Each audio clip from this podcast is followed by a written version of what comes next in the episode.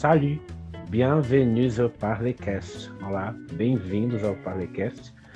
L'épisode passé, nous avons étudié le discours indirect présent, ou nous pouvons l'appeler aussi les discours apportés au présent. Donc, si tu n'as pas encore écouté l'épisode, vous pouvez l'écouter et ensuite tu peux écouter cet épisode-là parce que les règles sont un peu différentes, mais l'idée, c'est la même. Le discours indirect, c'est un discours indirect, c'est-à-dire je vais parler de ce qu'une autre personne a parlé. O discurso indireto, ele é um discurso indireto. Isso quer dizer que eu vou falar de uma coisa que outra pessoa falou. Eu vou reportar aquilo que uma pessoa falou. J'ai déjà dit le discours indirect au présent, je parle au présent. O discurso indireto no presente, eu falo no presente. C'est-à-dire que le verbe introducteur du discours indirect au présent, c'est un verbe au présent. Et je ne fais pas de changement par rapport au, au temps verbal de la phrase originale. Quando a gente fala no discurso indireto, no presente, a gente vai, obviamente, colocar o verbo introdutor desse discurso indireto no presente.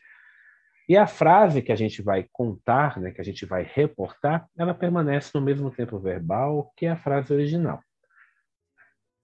Quand on parle du discours indirect au, au passé, le verbe introducteur, il sera mis au passé.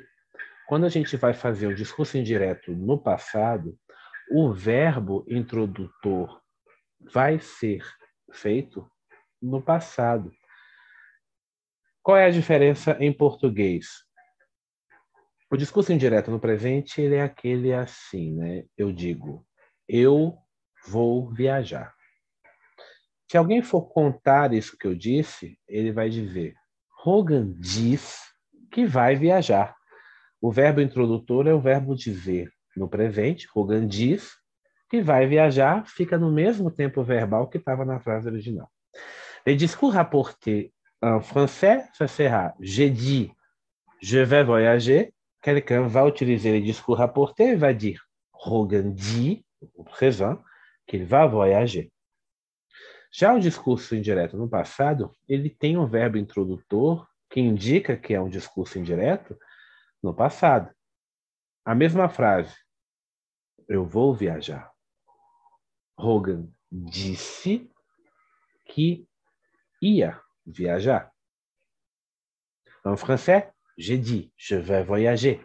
Le discours rapporté au passé, Hogan a dit, passé composé, qu'il allait voyager. Então, no discurso indireto ao passado, a gente primeiro tem que colocar o verbo introdutor no passado, normalmente no passé composé, mas poderia ser até no, no imperfeito se estiver contando uma história. Né? Ele dizia que ele ia viajar quando foi interrompido, mas não é isso que a gente está vendo agora. No momento, a gente está vendo o discurso indireto no passado utilizando o passé composé. Então, o verbo introdutor vai ter que estar no passé composé. Nous avons déjà étudié le passé composé. Le passé composé, il est appelé composé parce que il a deux verbes. Un verbe principal et un verbe auxiliaire. À ce moment, je pense qu'on va utiliser presque toujours les verbes auxiliaires avoir. Il a dit, il a affirmé, il a répondu, il a pensé. Eu acho que, a princípio, a gente vai usar o verbo introdutor no passé composé com o verbo avoir, né? Ele pensou, ele disse, ele afirmou. São verbos que utilizam o, o auxiliar avoir. Raramente a gente vai ter um verbo com auxiliar être, porque os verbos com auxiliar être são os verbos de déplacement, não são verbos de fala, né? E os verbos reflexivos, né? Aí eu teria que transformá-lo num verbo reflexivo, né? Eu me disse que não ia mais fazer isso. Aí sim, je me suis dit, mas isso não funciona tão bem. Então, por regra, no discurso rapporté no passado, a gente vai usar o passé composé.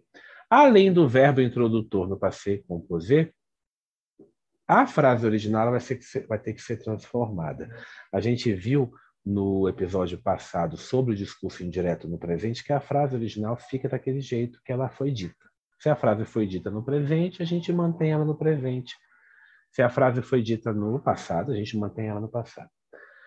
Quand on va formuler une phrase dans le discours rapporté au passé, il faut faire des changements. L'exemple que j'ai donné, c'était comme ça. J'ai dit, je vais voyager. Quand je passe cela au discours indirect au passé, au discours rapporté au passé, je vais changer le verbe introducteur, mais je vais faire aussi des changements pour la phrase originale. Donc, Hogan a dit qu'il allait voyager. La phrase, la phrase originale était je vais voyager. C'est un verbe au présent, avec le sens d'un futur proche. Mais c'est un verbe au présent, c'est le verbe aller au présent. Je vais voyager.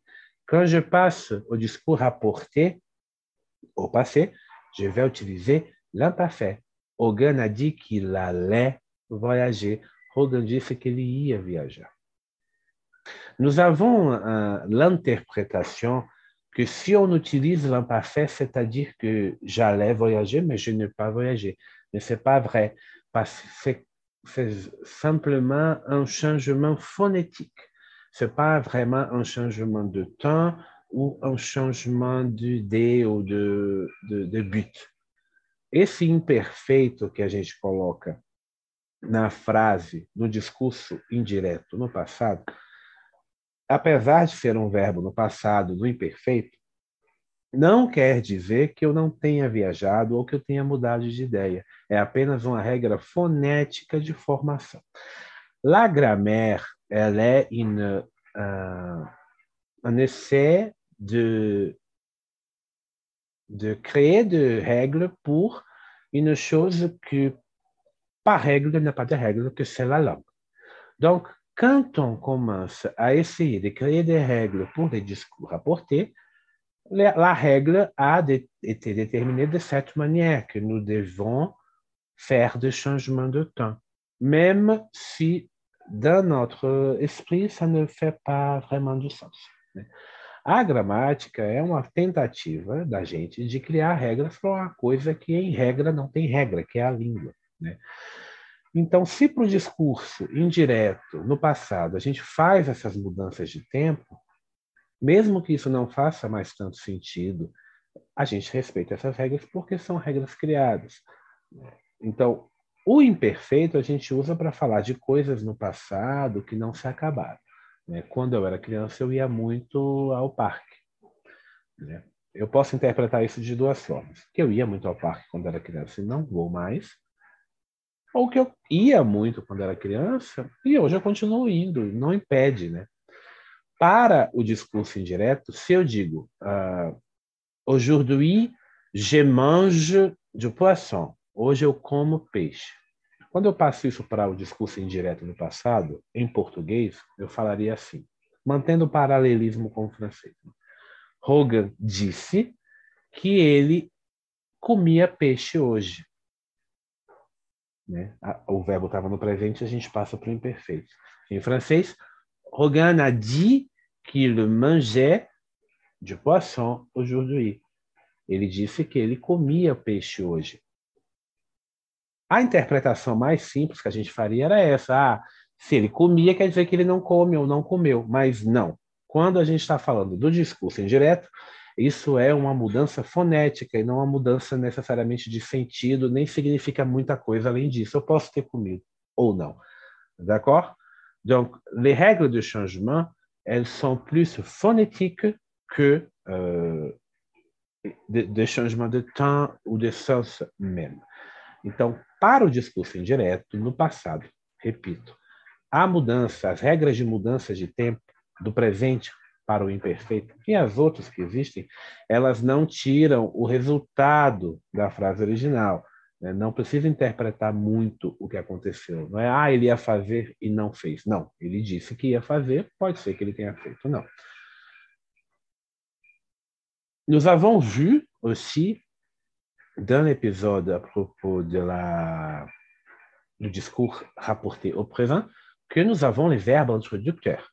Pour les discours indirects au présent, on va utiliser tous ces verbes conjugués au présent.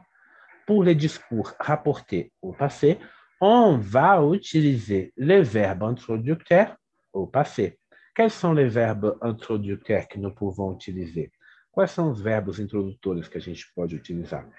Primeiro, devemos lembrar que são basicamente os mesmos verbos do português. E se je veux lire une liste, par exemple, de verbes introducteurs, admettre, affirmer, ajouter, assurer, confirmer, constater, ordonner, proposer, répliquer, répondre, dire, parler, tous ces verbes et des autres qui existent, nous pouvons utiliser pour formuler les discours indirects au passé ou au présent.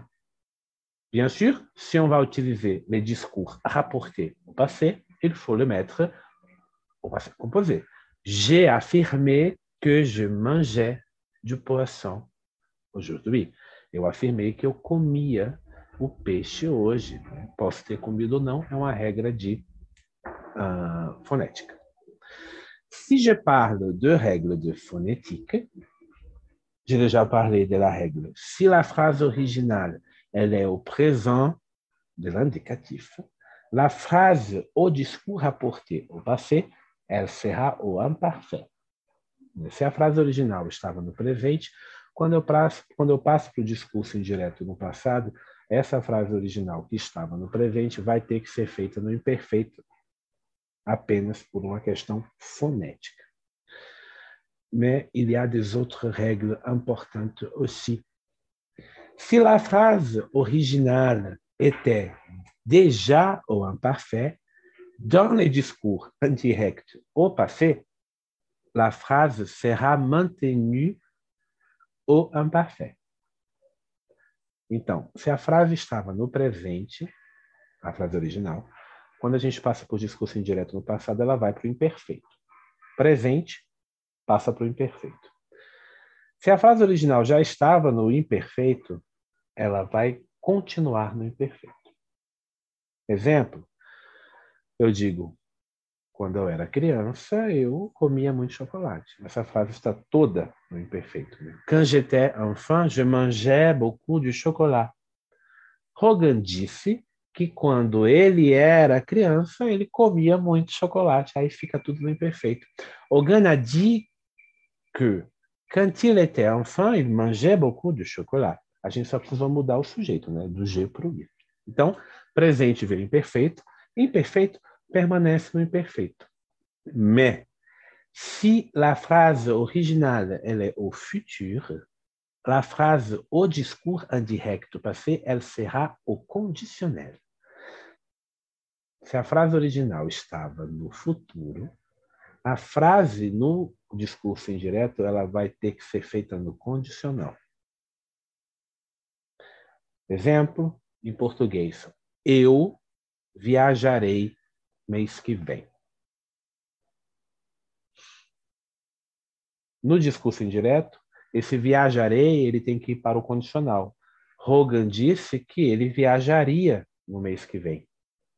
Eu sei, mais uma vez, o condicional, assim como o imperfeito, ele dá a ideia de que a coisa não aconteceu ou que não está certo. Né? Se eu digo Hogan disse que ele viajaria ano que vem, parece que eu estou botando em dúvida. E essa é a função do condicional quando ele está sozinho. O condicional a gente pode usar quando a gente não tem certeza de uma informação.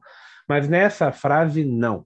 Ele disse que ele viajaria é apenas uma questão fonética de transformação do futuro para o condicional, mas isso não está botando em dúvida a minha informação original de que eu viajaria. J'ai dit, je voyagerai la semaine prochaine. Hogan a dit qu'il voyagerait la semaine prochaine, conditionnel. Certo? Então, recapitulando as regras, se a frase original está no presente, a frase no discurso indireto no passado vai para o imperfeito. Se a frase original já estava no imperfeito, ela permanece no imperfeito. Agora, se a frase estava no futuro originalmente, quando a gente faz o discurso indireto dela, a gente tem que colocar aquele verbo no condicional sem mudança de sentido, apenas uma questão fonética. Agora, se a frase estava no condicional, assim como a frase que estava no imperfeito, se a frase original já estava no condicional, ela permanece no condicional quando a gente faz a sua conversão para o discurso indireto. A próxima regra também é muito importante, porque se a frase original estiver no passé composé, a frase no discurso indireto no passado tem que ser feita no mais que perfeito. E aí o mais que perfeito é um monstrengo, né? O mais que perfeito, assim como em português, em francês, é feito com um verbo auxiliar no imperfeito mais um participio passado. É o eu tinha feito, eu tinha comido, eu tinha chegado. Né? On utilise le plus que parfait. Nous avons un épisode à propos du plus que parfait. Vous pouvez l'écouter pour se souvenir. Mais on utilise le plus que parfait pour euh, parler d'un événement au passé par rapport a um outro événement au passé. A gente usa o mais que perfeito quando tem duas ações no passado e a gente quer falar de uma que uma aconteceu antes da outra, né? Então, por exemplo, quand Maria est arrivée, j'étais déjà parti. Quando Maria chegou, eu já tinha partido. Né? Esse, esse tinha partido é o mais que perfeito. O mais que perfeito, por ser composto, né, ele vai seguir a mesma regra do passé composé. Alguns verbos vão, vão utilizar o verbo être como auxiliar, outros vão utilizar o verbo avoir como auxiliar. No imperfeito, mais o passado. Né? Eu vou procurar aqui um exemplo que nos ajude. Né? É, eu digo, eu morei em Recife. Essa frase está no passado, né? Em francês, ela estaria no passé composé. J'ai habité à Recife. Se eu passo isso para o discurso indireto, a gente tem que lembrar que esse passé composé vai se tornar o mais que perfeito. Então, Rogan disse que ele tinha morado em Recife. E mais uma vez, eu não estou botando em dúvida a frase original, né? tô, é uma questão apenas fonética. Ele tinha morado em Recife. Não estou dizendo que ah, ele disse isso é mentira. Não. Em francês, uh, j'ai habité à Recife. Le discours indirect passé. Hogan a dit qu'il avait à Recife. O passé composé se transformou no mais que perfeito. É isso mesmo.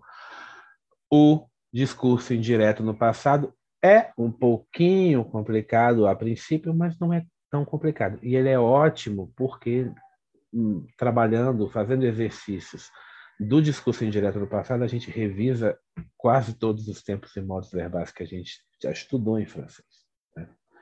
É interessante lembrar também que quando a gente faz é, a mudança para o discurso indireto, seja no passado, seja no presente, a gente pode colocar aí indicadores de tempo né, para falar sobre é, que o tempo que a gente está falando de algo no passado ou algo no presente. Uh, por exemplo, se na frase original eu digo que eu farei alguma coisa amanhã, você não necessariamente vai dizer Rogan disse que fará algo amanhã, mas você pode dizer Rogan disse que fará algo no dia seguinte. Né? Rogan disse que faria algo no dia seguinte, le lendemain, né? o dia seguinte.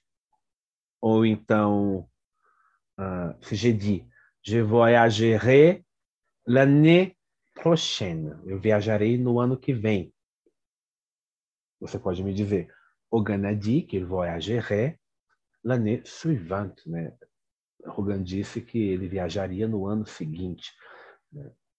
Se j'ai dit hier dans la phrase originale, vous pouvez dire la veille. Né?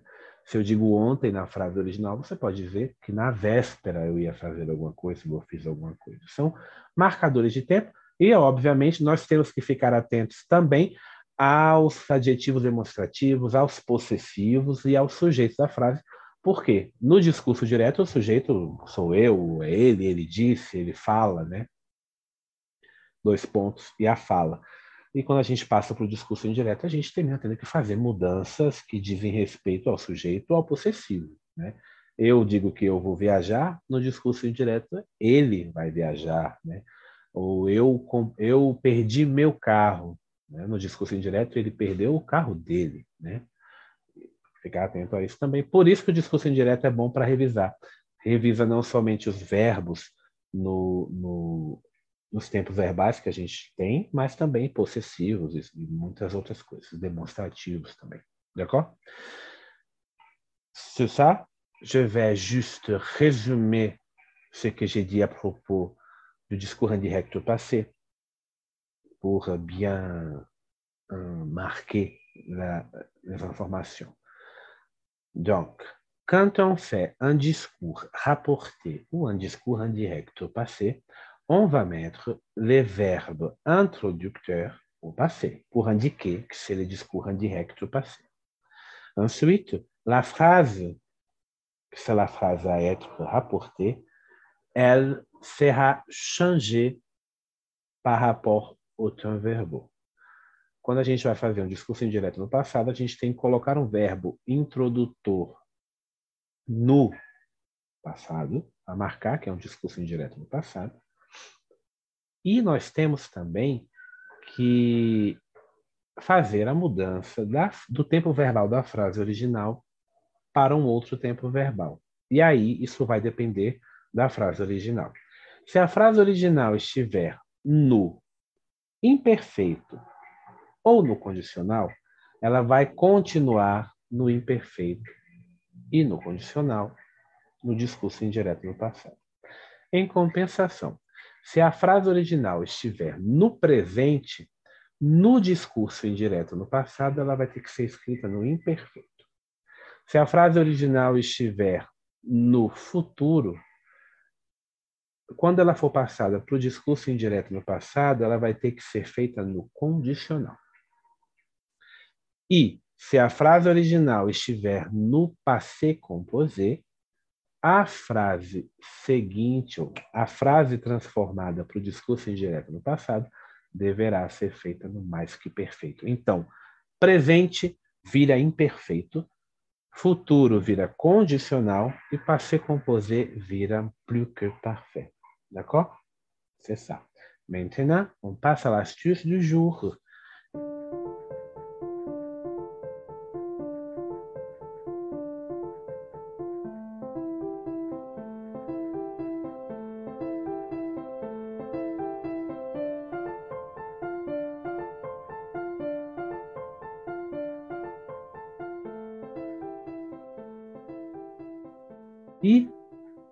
L'astuce du jour aujourd'hui, c'est aussi une artiste, un artiste, une chanteuse.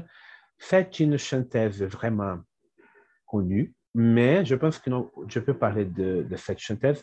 J'ai déjà parlé d'une chanson de cette chanteuse euh, au début du podcast. Et aujourd'hui, on parle de la chanteuse même parce qu'il y a un film, une biographie non autorisée qui est déjà au cinéma et bien sûr, c'est une chanteuse qui chante en français, qui chante en, anglais aussi, euh, mais elle a une, euh, une, manière de chanter très claire, donc c'est bon pour nous qui sommes en train d'étudier la langue française parce que on comprend bien ce qu'elle dit. Et la chanteuse s'appelle Céline Dion. Céline Dion, elle n'est pas une chanteuse française. Céline Dion, elle est née au Canada. A Celine Dion não é uma cantora francesa, ela nasceu no Canadá, donc ela é une chanteuse canadienne. E eu vou ler aqui as, as informações sobre a Celine Dion num site que vocês podem acompanhar a partir de agora, que é o site nostalgie.fr, artista Celine Dion biografia. Então procurem aí para irem acompanhando enquanto eu leio as informações que tem aqui. Donc, Céline Dion, elle est née le 30 mars 1968. Ela nasceu no 30 de março de 1968. Son pays de naissance é o Canadá. Seu país de nascença é o Canadá.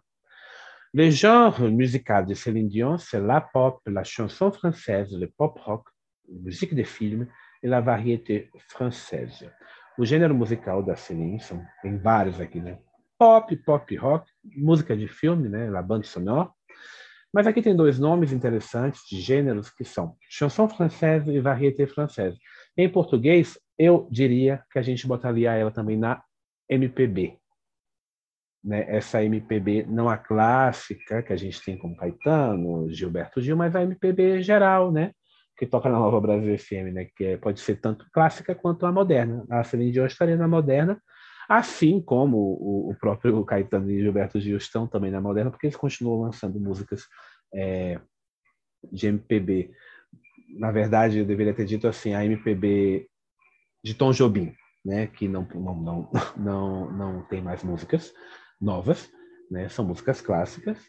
E a gente tem a MPB, que a gente chama MPB moderna, que são os cantores que aparecem. Ana Vitória, por exemplo, seria MPB moderna, seria essa essa chanson française ou variété française, música popular, né, francesa ou brasileira, né?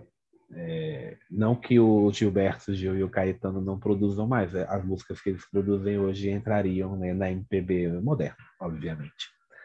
É, então, essa chanson française ou variété française seria nesse sentido, né, dessa música popular, contemporânea ou clássica. Céline Dion est une chanteuse canadienne connue dans le monde entier. C'est l'interprète de la célèbre ch chanson My Heart Will Go On du filme Titanic.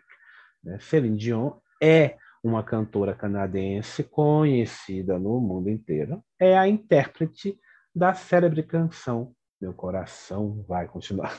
My Heart Will Go On do filme Titanic. Donc, ce que j'ai dit, c'est que Céline Dion est une chanteuse qui chante en français et en anglais et elle a connu le succès dans les deux domaines de la langue. Ela canta em francês e em inglês, só que ela conheceu o sucesso nos dois é, domínios da língua, tanto em francês quanto em inglês. Céline Dion é née à Charlemagne, au Québec, Canadá. Ela nasceu na cidade de Charlemagne, que seria Carlos Magno em português, no Quebec, lá no Canadá. C'est la petite dernière d'une fratrie de 14 enfants. É, é a mais nova de uma família de 14 crianças. Né?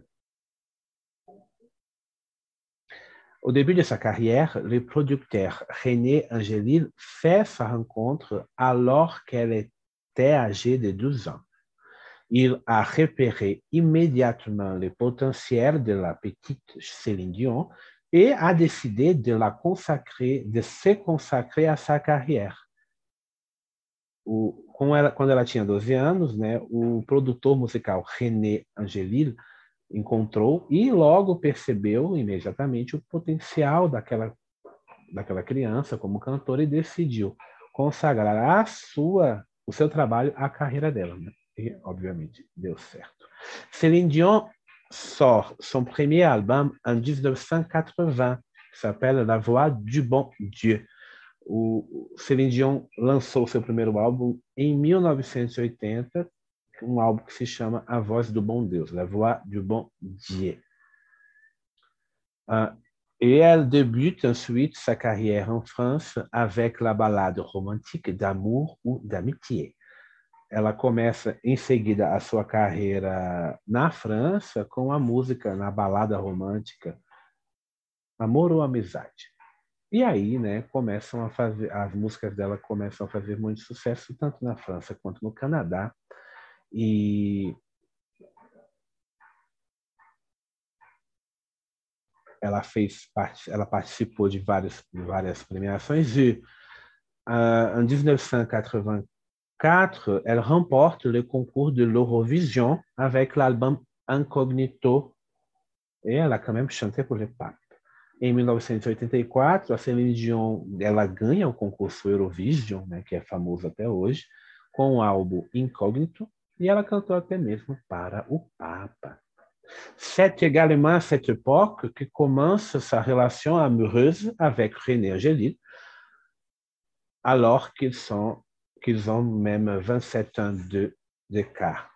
E é nessa época que começa também a relação amorosa de Celine Dion com René Angélil, o produtor dela, mesmo eles tendo essa distância de, de, de idade, né? Esse é um casamento que vai durar até realmente o falecimento do, do, do, do produtor e marido da Celine Dion há poucos anos. En 1990, Céline Dion sort son premier album en anglais, que s'appelle Unisson. Em 1990, ela lança o seu primeiro álbum em inglês, que é o álbum Unisson. E já tem umas músicas conhecidas, mas não é um grande estouro. Só que ensuite, elle sort l'album qui s'appelle Céline Dion.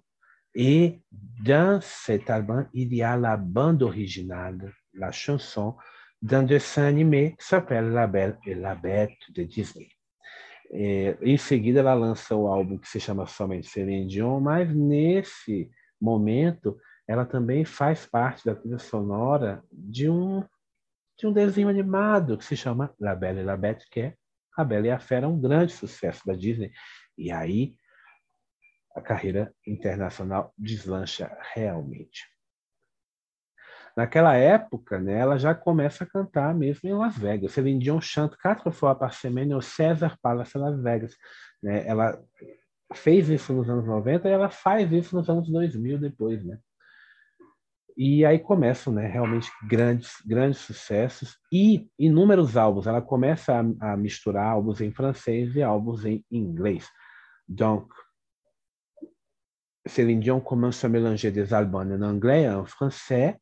Donc, si tu veux apprendre le français, tu peux écouter les chansons et, chercher les albums en français. Si tu veux apprendre l'anglais, tu peux chercher les albums en anglais. Uh, L'album 2 de 1995, il est très important parce qu'il a des, grands, gros succès, des gros tubes en français. Em 1995 tem o álbum 2, né, que é delas, e que tem grande sucesso, é muito importante, e tem uma música que se chama Porque Tu m'aimes encore, que fez muito sucesso, e é uma música que usa bastante o subjuntivo, vale a pena procurar. E pronto, né? Aí começa a carreira de Celine Dion. Em 1997, ela grava a música Titanic, My Heart Will Go On. En 1997, Céline Dion enregistre la chanson de Titanic, Go On, e donc tout le monde la connaît. Né?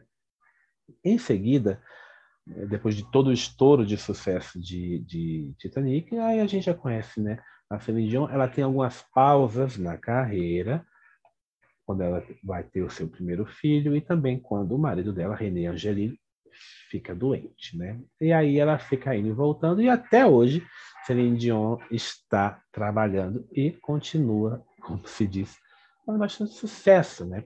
La discographie de Céline Dion comprend l'ensemble des disques produits et publiés au cours de sa carrière, c'est-à-dire 27 albums studio, ah, são 27 álbuns de estúdio, inglês e francês, obviamente. Sete albums em concert, sete álbuns em, em shows, 14 compilações e près de 130 singles. E é, 14 compilações e 130 singles, né? A gente tem são muito, é, é uma das cantoras que mais vendeu, né? Les de Céline Dion sont estimées à 230 millions de disques dans le monde, dont près de 25 millions en France. Né? Céline Dion já vendeu mais de 230 milhões de discos no mundo e 25 milhões mais ou menos ali na França. Então, tem muito, muito material para, para lançar. Né? Gente, eu só vou pegar aqui, só para terminar, o, qual foi aqui o último álbum dela lançado. O último álbum de Celine Dion lançado em francês é o álbum Encore un soir, que é totalmente em francês, foi lançado já há alguns anos. E ela também tem um último álbum lançado em, em inglês, né? Eu só não estou achando aqui só um minutinho, gente. Estou online procurando. Encore Soir foi lançado em 2016, né? Foi disco de diamante. Em 2018, ela lança o álbum Courage né, nos Estados Unidos, em 2019, que é o último álbum dela em inglês. Então, o último álbum em francês é o Encore Soir e o álbum em inglês, o último de 2019 é o Courage, né? Coragem, que é, tem algumas informações aí sobre ele, algumas notícias muito interessantes quando eu estava pesquisando, que é isso aqui, ó. É, em 2019, quando ele foi lançado, bota, é, um dos títulos das notícias é esse aqui, ó. É, historique de vente de courage Céline E a, a, a matéria é isso, que ela lançou o álbum e ele chegou em primeiro lugar na, na, na, no charts, mas da, na posição 100, né? foi uma das maiores quedas de vendas de um álbum que começou em primeiro e aí teve a maior queda né, de uma semana para outra. Mas temos aí esses dois últimos álbuns em inglês e em francês. Eu disse também que tem um filme que está passando nos cinemas aqui no Brasil agora, que é uma biografia não autorizada da Celine Dion, que você, se tiver, se tiver interesse, pode ver, mas ela é meio controversa. Então, eu não vi ainda, nem sei se vou ver. Uh, mas, em termos de francês, procurem aí as músicas da Celine Dion nos, nas plataformas de streaming. Procurem a letra, ela trabalha bastante a língua, né? Como eu disse, a música Porque Tu me encore é uma música que usa muito subjuntivo, né? É interessante para a gente estar estudando. C'est tout pour aujourd'hui. On retourne dans les prochains épisodes. Merci beaucoup et à bientôt.